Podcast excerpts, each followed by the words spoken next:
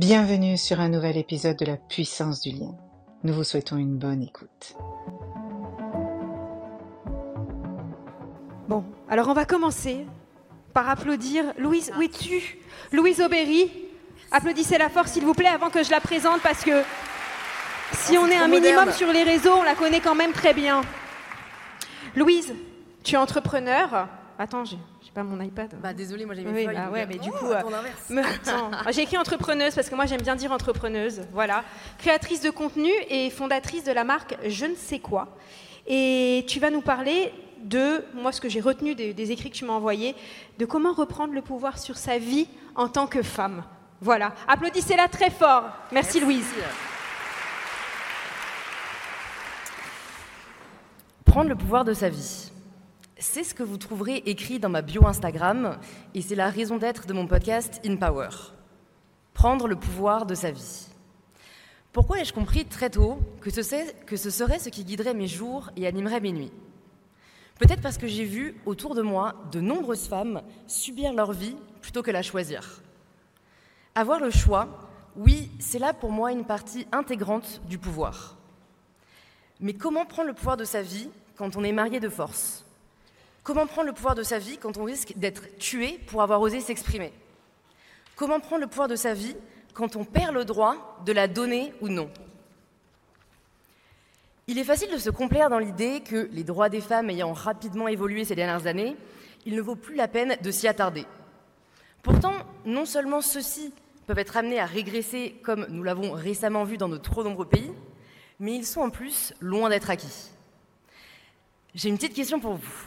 Savez-vous combien de pays détiennent une réelle égalité juridique entre les femmes et les, hommes dans le monde? 10. Et ce n'est pas moi qui le dis, mais c'est la Banque mondiale. Pourtant, même dans ces pays où l'égalité des droits est atteinte, comme la France, les femmes ont encore du mal à prendre le pouvoir de leur vie. Déjà parce que le terme pouvoir en lui-même a pour les femmes une connotation négative. Dans le podcast de Léa Salamé, que vous connaissez sûrement, Femme puissante, alors qu'elle interroge des ministres, des dirigeantes, des chirurgiennes, seule une de ses invitées a reconnu le fait qu'elle était puissante. Pourquoi le pouvoir a-t-il autant de mal à se conjuguer au féminin? Au fil des siècles, il faut l'admettre, le pouvoir s'est structuré autour de trois grands pôles. Le pouvoir économique, le pouvoir politique et le pouvoir religieux. Encore aujourd'hui, on est en mesure de se demander s'ils n'ont pas organisé un concours pour savoir dans lequel de ces pôles on trouverait le moins de femmes. Historiquement, pourtant, il y a bel et bien eu des femmes qui ont eu le pouvoir. Est-ce que vous vous rappelez qui? Les sorcières. Et c'est plutôt flatteur, non? Pour l'image de femmes puissantes. Mais c'est justement parce qu'elles étaient puissantes que leur image a été dévalorisée. Au- Aujourd'hui, les historiens s'accordent tous à dire que les sorcières étaient considérées belles déjà, mais surtout savantes. Elles détenaient des connaissances que les hommes n'avaient pas. Et elles ont osé faire pire encore. Nombre d'entre elles choisissaient de ne pas se marier ou encore de ne pas avoir d'enfants. Pour les punir, on les extermina. Ce sont près de 100 000 femmes qui ont été brûlées, et ça, bizarrement, on ne l'apprend jamais à l'école. Tuées pour leur savoir, tuées pour leur pouvoir, tuées au fond parce qu'elles ne s'étaient pas pliées aux normes de la féminité. On attend des femmes qu'elles soient belles, qu'elles soient douces, qu'elles obéissent. On n'attend pas des femmes qu'elles s'affirment, qu'elles dirigent, ou pire, qu'elles réfléchissent. Et si c'était cela, au fond, qui dérangeait le plus? C'est déjà ce que pensait en 1949 Simone de Beauvoir. Je la cite, Aujourd'hui, grâce aux conquêtes du féminisme, il devient de plus en plus normal d'encourager les femmes à faire des études, mais on lui pardonne plus volontiers de mal réussir. On lui rend plus difficile la réussite en exigeant d'elle un autre genre d'accomplissement.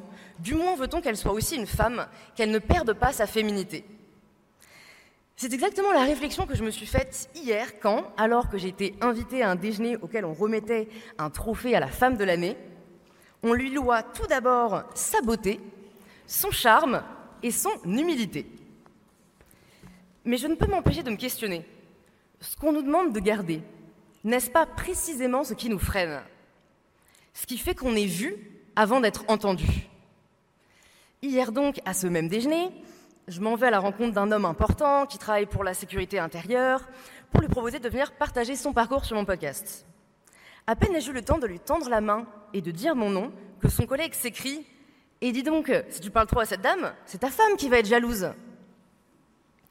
Très certainement que cet homme ne pensait pas à mal, mais c'est bien là le problème. Le sexisme d'aujourd'hui est pernicieux, parfois même inconscient. Il est plus difficile à dénoncer et à combattre, mais il est bel et bien présent. Alors, si l'on souhaite prendre le pouvoir sur sa vie, quel choix nous reste-t-il? Renier sa féminité? Ce n'est plus un choix s'il est subi. La vraie solution, à mes yeux, c'est de s'en libérer.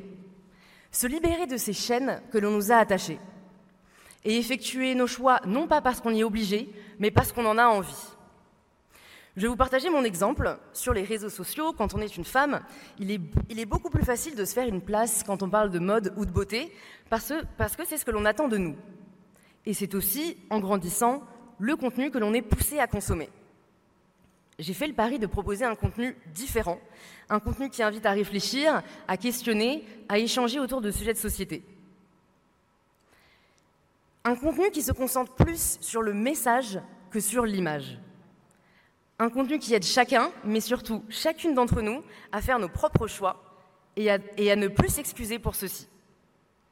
Ne plus s'excuser de vouloir des enfants ou de ne pas en vouloir. Ne plus s'excuser de vouloir ralentir ou au contraire de vouloir créer une nouvelle boîte. Ne plus s'excuser de profiter de la vie et de prendre du poids ou... Non, là, il n'y a pas de ou, vous avez le droit de profiter de la vie, vous avez le droit de prendre du poids parce que votre valeur ne se résume pas à votre poids. Au début de ce discours, je vous partageais que la définition que je me faisais du pouvoir, c'était avant tout le fait d'avoir le choix. Mais je ne vous ai pas partagé ma définition du féminisme, le fait de laisser les femmes faire leur propre choix. Le féminisme ne serait donc rien d'autre au fond que la réconciliation des femmes avec le pouvoir. Le pouvoir de faire entendre votre voix, le pouvoir d'avoir un impact, le pouvoir de dire non.